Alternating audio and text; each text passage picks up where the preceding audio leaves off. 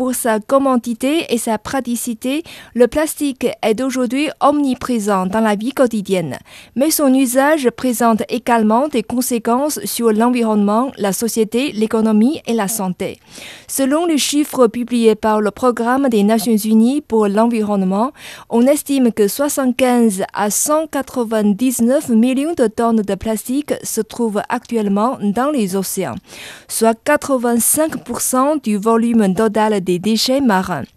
Li Daoji, directeur du Centre d'études sur le plastique marin à l'École normale supérieure de l'Est de la Chine, parle des nuisances des déchets plastiques sur l'environnement.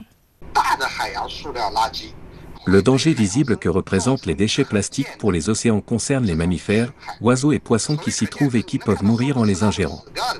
Jusqu'à présent, les recherches scientifiques ne montrent pas que les microplastiques, pouvant mesurer moins de 5 mm de diamètre, présentent des endommagements biologiques visibles, mais ils présentent un risque potentiel.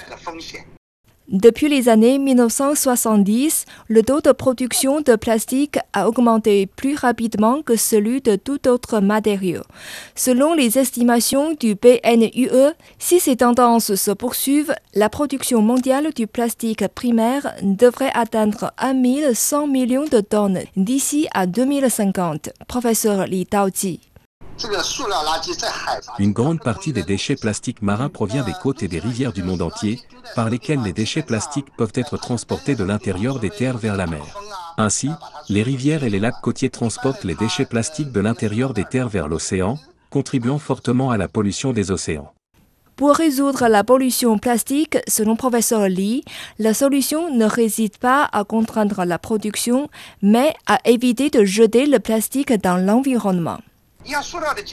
En ce qui concerne le contrôle de la pollution plastique marine, l'importance est de contrôler à la source, c'est-à-dire de ne pas laisser évacuer le plastique sur les océans. Cette approche fait désormais l'objet d'un consensus au niveau international. Pour Li bien que la Chine soit le plus grand producteur du plastique dans le monde, elle n'est pas le pays qui produit le plus de déchets plastiques. Par contre, la Chine a renforcé depuis ces dix dernières années la lutte contre la pollution. Ces efforts aident à réduire les nuisances de l'évacuation des produits plastiques dans l'environnement, y compris dans les océans. À l'échelle du gouvernement, la Chine a promulgué les documents qui favorisent la lutte contre la pollution plastique, les villes chinoises ont mis en œuvre le tri des déchets, des efforts ont été conjugués pour améliorer l'habitat et l'environnement dans les régions rurales. La Chine attache une grande importance à la sensibilisation à l'environnement auprès de la population.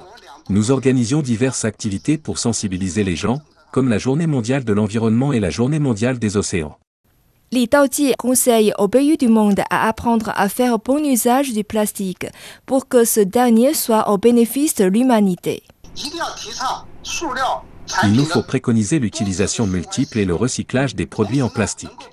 Pour le plastique usagé, vous pouvez le recycler et le transformer en nouveau plastique, de manière à produire un plastique qui n'est pas à usage unique et qui peut être utilisé plusieurs fois.